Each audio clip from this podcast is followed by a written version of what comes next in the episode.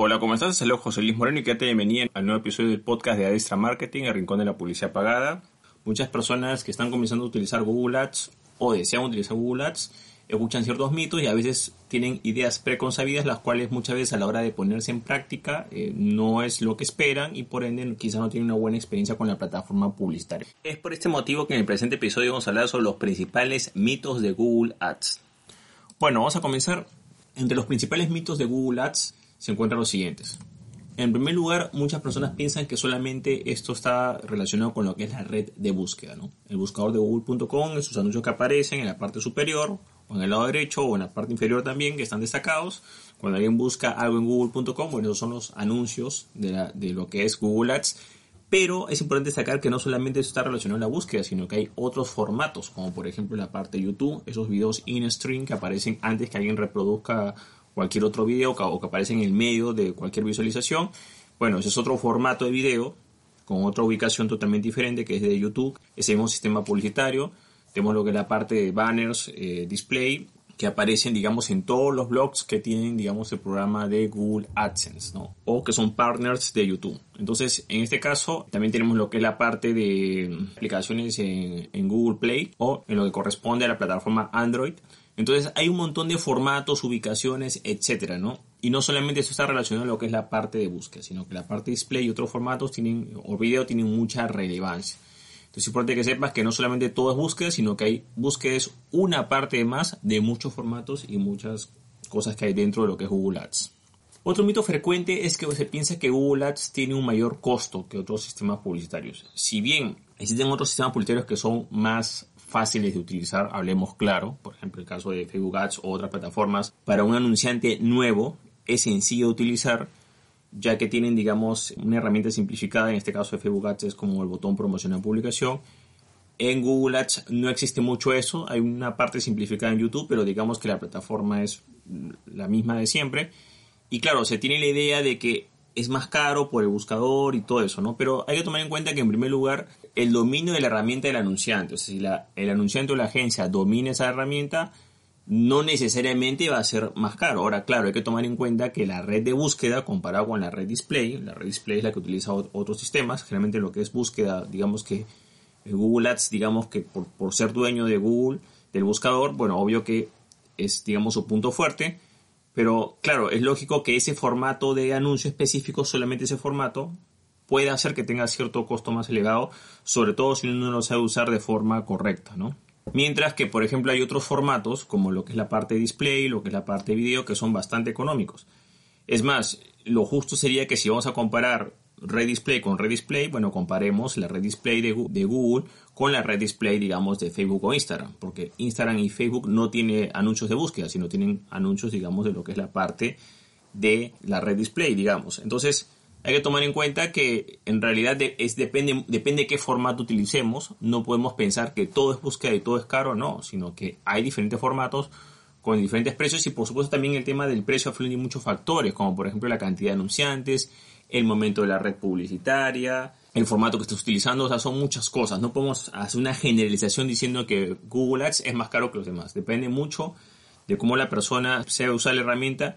Yo diría que quizás para una persona que está empezando, que no tiene nada de conocimiento de lo que es publicidad pagada, le podría dar la sensación de que Facebook es más barato, digamos pero digamos que esto varía mucho porque depende mucho del dominio del anunciante y también va a depender mucho del momento de la plataforma publicitaria. Hay que tomar en cuenta que de acuerdo a cómo esté la plataforma publicitaria, qué tan saturada esté de anunciantes, a veces los costos por acción suben si hay mucha demanda y en algunos casos disminuyen, ¿no? si hay menos anunciantes y hay menos demanda. Entonces es importante que sepas que no necesariamente el costo sea, va a ser mayor. Ahora, otro punto que tomar en cuenta es que hay un, un capítulo especial, digamos, un punto, o una mención especial que en Google Ads los costos que tú pones, eh, no sé, pues voy a gastar tanto presupuesto de tal fecha a tal fecha, a veces tienden a no ser exactos en algunos formatos. Me explico. Por ejemplo, mientras que en el caso de otras plataformas como por ejemplo Facebook Ads, tú pones la cantidad que vas a gastar y eso te cobran, salvo que te equivoques a usar la plataforma, en Google Ads a veces hay cierta letra pequeña. O sea, ejemplo, si tú haces una campaña y vas a gastar 2 dólares por día, durante 10 días deberías gastar 20 dólares, ¿cierto? En algunos formatos como video u otros formatos sí vas a gastar exactamente esos 20 dólares, pero en otros formatos como por ejemplo búsqueda o quizás algunos anuncios de la red display, lo que te va a decir es gastaremos tu presupuesto, que en este caso serían 2 al día por 10, que sería 20, podemos gastar desde esta cantidad hasta tu cantidad diaria multiplicada por 30. Entonces, ¿qué, hace, qué es lo que hace Google Ads? Toma en, en cuenta tu costo diario, pero siempre ellos tienen un esquema de mes, de la parte mensual. Entonces, digamos, en, mientras que en Facebook Ads un anuncio te puede costar 20 dólares, en Google Ads te va, puede costar de 20 a 40 ese mismo anuncio. ¿Por qué? Porque ellos tienen una letra pequeña donde te dicen de que no te cobrarán máximo hasta el monto diario multiplicado por 30, que es lo que corresponde un mes. Generalmente los cobros adicionales que se dan es por que no se conoce la plataforma publicitaria muy bien.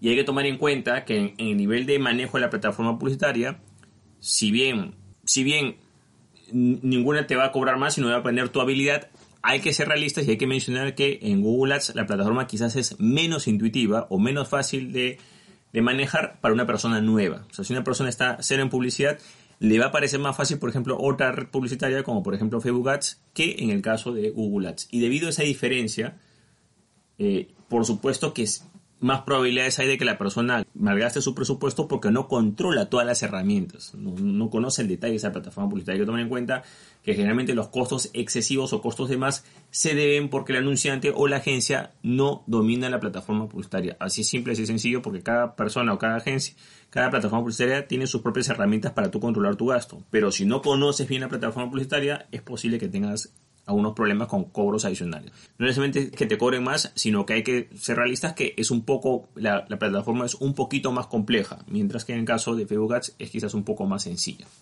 Otro mito es que el tráfico es de mayor calidad, ¿no? Generalmente está relacionado por el tema de búsqueda, bueno, la gente busca y busca algo y por ende el tráfico es de mayor calidad. No necesariamente, porque si tú haces un, un anuncio de búsqueda y lo configuras mal, bueno, el tráfico no va a venir de la calidad adecuada tienes que, siempre y cuando hagas, coloques bien las palabras claves. No necesariamente todas las palabras claves que vas a colocar van a ser exactas. A veces hay algunas, de acuerdo a cómo lo configures, que van a ser conjugaciones, que le pueden agregar palabras adelante, palabras atrás. Entonces puede hacer que la búsqueda ya no sea tan, tan precisa. Va a ser de alta calidad si tú la segmentas o la creas de esa manera. Pero no es porque el anuncio de búsqueda sea bueno, automáticamente el anuncio de display es malo. No.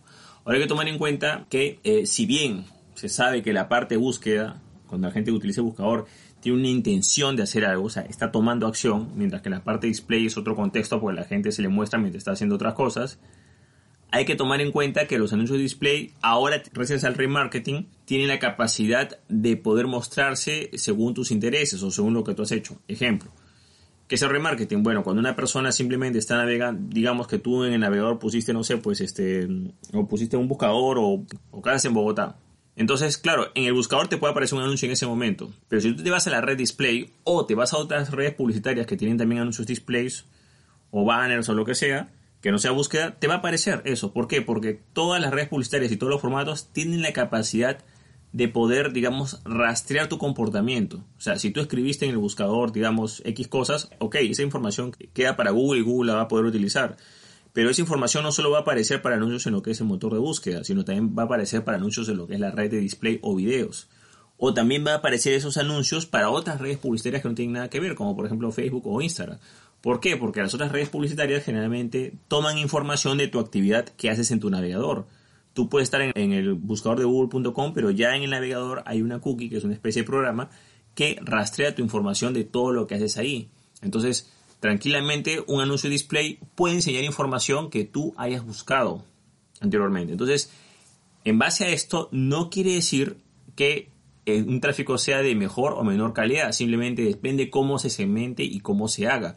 Cada una, todas las herramientas publicitarias tienen una serie de filtros y si esos filtros se usan bien, por supuesto que el tráfico va a ser de mayor calidad. Si esos filtros de segmentación eh, se utilizan mal, por supuesto que va a ser de menor calidad. Entonces esta calidad no es que la red publicitaria te la va a garantizar, simplemente es de acuerdo al manejo de la plataforma y el nivel de habilidad que tiene el anunciante o agencia. Otro mito es el planificador de palabras claves y yo creo que esta herramienta sinceramente le ha hecho bastante daño a lo que es Google Ads. Eh, confunde mucho a las personas, a dueños de empresa o negocio, mucha gente que ha hablado en el pasado de forma muy irresponsable de esta herramienta. ¿Y qué es lo que sucede? Que el planificador de palabras clave es una herramienta, por supuesto, gratuita. Ese es quizás uno de los principales problemas, como es una herramienta libre, todo el mundo lo utiliza. Pero es una herramienta que da estimados, no realidad. hace estimaciones de posibles búsquedas. La única forma que tú puedas saber si una palabra o frase clave tiene X cantidad de búsqueda es tú gastando dinero en un anuncio y viendo exactamente el resultado y ahí vas a poder saber exactamente, porque claro, hay un indicador que te muestra lo que tú has logrado, pero hay un indicador que te muestra como las impresiones generales esa palabra en ese lugar, te va a dar exactamente cuál es la cantidad de búsquedas que realmente tiene esa palabra, solo después de hacer una campaña específica. Entonces, ¿y, y qué pasa? Que muchas veces estos resultados varían, porque tú ves el número estimado y de repente ves la realidad y es totalmente diferente. Entonces, este planificador de palabras claves mucha gente lo utiliza para todo, o sea, incluso hasta para hacer posicionamiento orgánico, lo utilizan para hacer campañas de anuncios y realmente desvía mucho el tema. Las mejores palabras claves no es la que te diga una herramienta X. Las mejores palabras claves o frases para tu negocio o empresa son las que tú mismo determinas. Tú mismo eres el que debes determinar cuáles son las palabras claves, por supuesto, ah, después de una serie de análisis. Pero tú no puedes agarrar un planificador de palabras claves, que es una herramienta que utiliza todo el mundo, son estimaciones, no es algo real, es un estimado. Ahora, si esa estimación se acercara un poco al resultado real, es perfecto, pero en realidad, a la hora de la verdad, dista mucho, digamos. ¿no? necesariamente se acerca mucho, sino que hay una gran diferencia porque simplemente es un estimador. Eso es todo.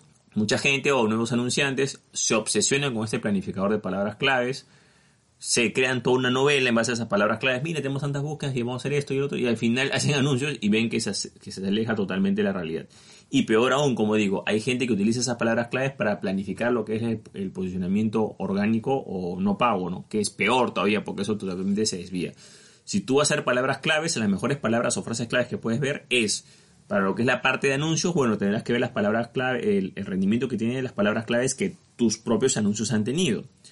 Y si vas a analizar palabras claves, las mejores palabras claves de calidad son las reales que en ese caso podrían ser que las que aparecen en Google Analytics o que aparecen en la, herramienta consola de búsqueda de Google, antiguamente llamado Webmaster Tools. Ahí va a aparecer las palabras claves eh, que llegan a tu sitio web. Esas palabras claves son reales como tal, ¿ok? Y ahí puedes tener una idea más o menos eh, de la realidad de, de, ese volumen de búsquedas. Pero no utilices un, ese planificador de palabras claves de Google Ads porque simplemente te da resultados estimados, más no reales. Otro mito son los certificados en lo que es Google Ads.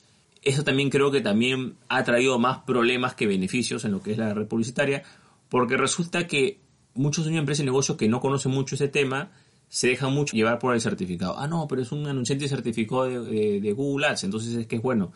Pero la realidad, o sea, está bien que hayan certificaciones, yo no estoy en contra de eso, está bien, pero el problema es de que esas son certificaciones a un nivel muy básico y elemental. O sea, digamos, una certificación quizás es como para que, bueno, tienes una idea de Google Ads. Eso es lo que realmente está demostrando esa certificación. Pero esa certificación no quiere decir que ese anunciante o esa agencia sea avanzada. Entonces, ¿qué pasa? Hay muchos de empresas o negocios que se confunden con esto, ¿no? No, certificado de, eh, de Google Ads. Y si acaso un certificado en Google Ads es lo más sencillo. O sea, dentro de los niveles, digamos, de lo que es la plataforma publicitaria, yo lo llevaría a todo lo que es la parte de certificación a un nivel básico. Pueden ser de muchos temas, todo, pero es un nivel básico, es un nivel elemental.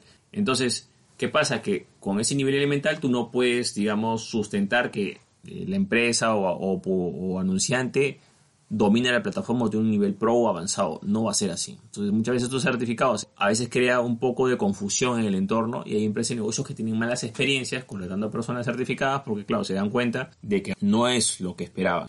Igual, si vas a escoger a un anunciante o una agencia, es bueno que veas campañas realizadas. Otro mito, y este es muy importante, es que mucha gente cree que Google Ads influye en las posiciones orgánicas. O sea, piensa que si tú pagas en publicidad, tú te vas a poder posicionar orgánicamente. Y esto no funciona así porque son dos, mecanismos independientes. Una cosa es el posicionamiento orgánico no pagado, natural, y otra cosa es la parte pagada. En la parte pagada tú pagas y eh, estamos hablando por supuesto de los anuncios de búsqueda, aparecerá tu anuncio mientras estás pagando. Dejas de pagar, tu anuncio desaparece. Así es simple, así es sencillo el posicionamiento que tú tienes en la parte orgánica o natural, no pagada, o sea, los resultados reales, ponte que no estás en la primera página, quizás estás en la segunda y la tercera, no se van a ver afectados si estás haciendo campañas o si no haces campañas, porque son dos evaluaciones totalmente diferentes. Entonces hay gente que cree que, mira, tenemos campañas en Google Ads, eso nos ayuda a posicionarnos orgánicamente y cuando dejamos... No es que mientras estés pagando te dan más, más búsquedas orgánicas, no. Estás pagando, claro, estás recibiendo tráfico de buscadores, pero estás recibiendo, recibiendo tráfico de ese anuncio, no de los resultados orgánicos. Dejas de pagar, ya no apareces en esas posiciones privilegiadas, pero tu posición orgánica o natural, tu ranking que tienes, ya sea que aparezcas en la primera, segunda, tercera posición, quinta, etcétera, no se va a modificar por eso. No tiene nada que ver una cosa con la otra. Y eso es muy importante. Tienes que separar lo que es la parte de anuncios con la parte orgánica o gratuita, digamos. Bueno, nada es gratuito porque tienes que invertir tiempo. Son sistemas de evaluación totalmente diferentes, diferentes formas de trabajo totalmente diferentes. Por ejemplo, en la parte de lo que es posicionamiento orgánico, o posicionamiento natural es un trabajo de mediano a largo plazo que hay que hacer para recién ver resultados. Mientras que en la parte de anuncios es un trabajo en el corto plazo. Tú pagas y salen anuncios inmediatamente. Pero es importante que no confundas eh, lo que es anuncios con la parte de posicionamiento, digamos, orgánico. Y aquí viene otro problema que mucha gente juega con las palabras, ¿no? Los términos. Dicen, bueno, estoy buscando un SEO, ¿no? Un SEO, pero, pero es para anuncios, ¿no? O sea, ¿cuál es el problema? Que SEM que son las siglas de, marketing para motores de búsqueda, generalmente SEM se utiliza para lo que es la palabra los anuncios que aparecen en un buscador, ¿no? Mientras que la parte de SEO no está hablando tanto de anuncios, sino está hablando más que todo de optimización y el SEO se utiliza más lo que es la parte orgánica. Entonces hay gente que confunde estos dos términos, porque es SEO, SEM, son dos mundos diferentes. Otro mito es lo que son los anuncios de email. Esto ha cambiado últimamente. Eh, en un momento Ads podías, hay un objetivo que se llamaba, una plataforma que sea Gmail, y podías mostrar anuncios en Gmail, que en realidad no es que envíes un correo, sino que simplemente se visualizaba un anuncio y la gente hacía clic y iba a un sitio de destino. Ahora, este destino se ha modificado, ya no va a aparecer en formato Gmail, sino está dentro del formato Discover, ¿no?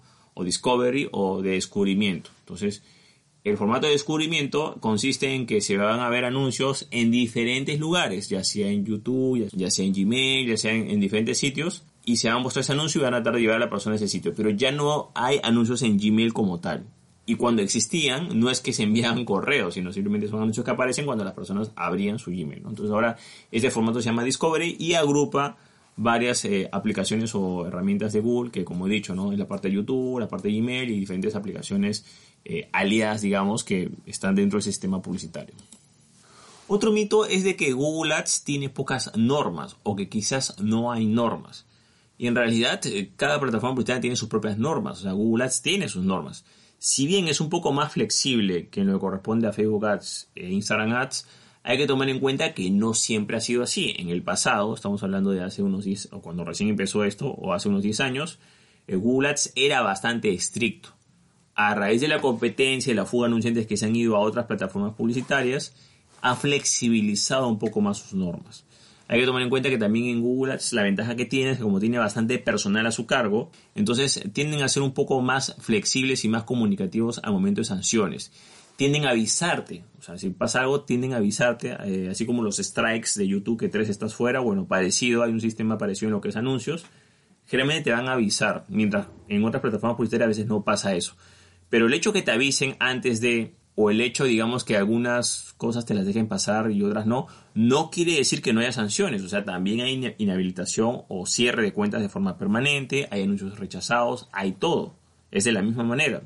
Entonces, no es que haya pocas normas, sino que sí, yo diría que hay un poco más de flexibilidad, pero las normas existen y las normas sí son severas si no, no las cumples y no vas a poder utilizar plataforma publicitaria. Pero digamos que debido a su soporte personal, debido al sistema de preaviso que tiene, digamos como que claro, no es tan drástico como otras plataformas publicitarias que de repente van, te sancionan o te cierran la cuenta sin preaviso y sin decir nada. ¿no? Digamos que acá la comunicación es un poco mejor y da esa sensación de flexibilidad.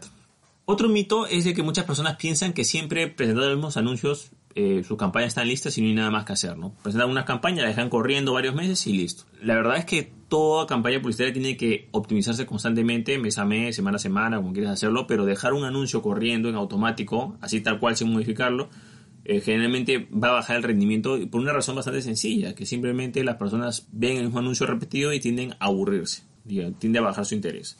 Por supuesto que hay unas excepciones, como por ejemplo quizás el caso de búsqueda, pero es importante que sepas de que no es que tú prestas los anuncios y lo dejas en piloto automático, ¿no? Generalmente siempre va a haber que optimizarlos, va a haber que mejorar algo, sobre todo teniendo en cuenta un medio competitivo y tomando en cuenta que cada vez hay más anunciantes y más competencia, tus anuncios tienes que actualizarlos u optimizarlos para que puedas mantener el rendimiento que estás teniendo o mejorarlo un poco más. Si lo dejas los anuncios corriendo siempre tal cual, lo que va a pasar sin modificarlos por varios meses, lo que va a pasar es que el rendimiento va a caer de forma considerable.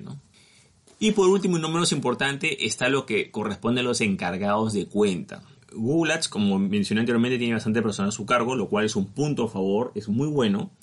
que hayan personas que estén a cargo de las cuentas, que haya más personas humanas que atiendan, hay una, hay una mejor servicio de atención al cliente. Pero el problema es que muchas personas creen que los encargados de cuenta dan consejos de rendimiento personalizados. Entonces, a veces crea confusión en este canal de comunicación. Por ejemplo, está el anunciante que está empezando la empresa haciendo anuncios en Google Ads y de repente le llega un correo de un supervisor de cuentas. Uno lo chequea y efectivamente es un, es un personal de Google, ¿no? interno de Google Ads. Entonces de repente dice, de, podrías mejorar tus campañas haciendo esto, esto y esto y esto. Entonces, ¿qué pasa? El problema es que mucha gente ve ese mensaje y automáticamente dice, no, esto está mal, voy a cambiar mi estrategia y quizás lo están haciendo bien, pero hay que tomar en cuenta que ese representante de cuenta, entre comillas, lo tienen todas las cuentas publicitarias y ese tipo de mensajes lo reciben todas las cuentas publicitarias. Ojo, no es un bot, es una persona real, sí, pero es una persona que tiene como objetivo mantenerte en la cuenta y orientar a los nuevos anunciantes. Pero si tu negocio de empresa ya está a un nivel intermedio, digamos, o avanzado, esos consejos no van a sumar en nada y a veces te van a dar unos consejos que no tienen nada que ver con lo que estás haciendo. Entonces es tomar en cuenta que los encargados de cuenta no son la ley en piedra. O sea, está bien que, Google Ads tenga encargados de cuenta personas que traten de ayudarte. Está bien porque, por ejemplo, en Facebook Ads y en otras plataformas no existe eso o hay muy poco. Lo que pasa es que en Google Ads tienen un sistema de que cada tres o cuatro meses te asignan un, un representante o un encargado de tu cuenta publicitaria, que supuestamente te tienen que ayudar. Si tú eres una persona, eh, un negocio empresa, lo que sea, nuevo, quizás sí te va a ayudar eso. ¿Por qué? Porque estás en cero, estás comenzando con lo básico. Pero si ya tienes un nivel intermedio, ya tienes tiempo haciendo anuncios, eso simplemente te puede distraer, digamos, o te, va a decir cosas que tú te mismo te vas a dar cuenta que no tienen mucha relación con lo que estás haciendo.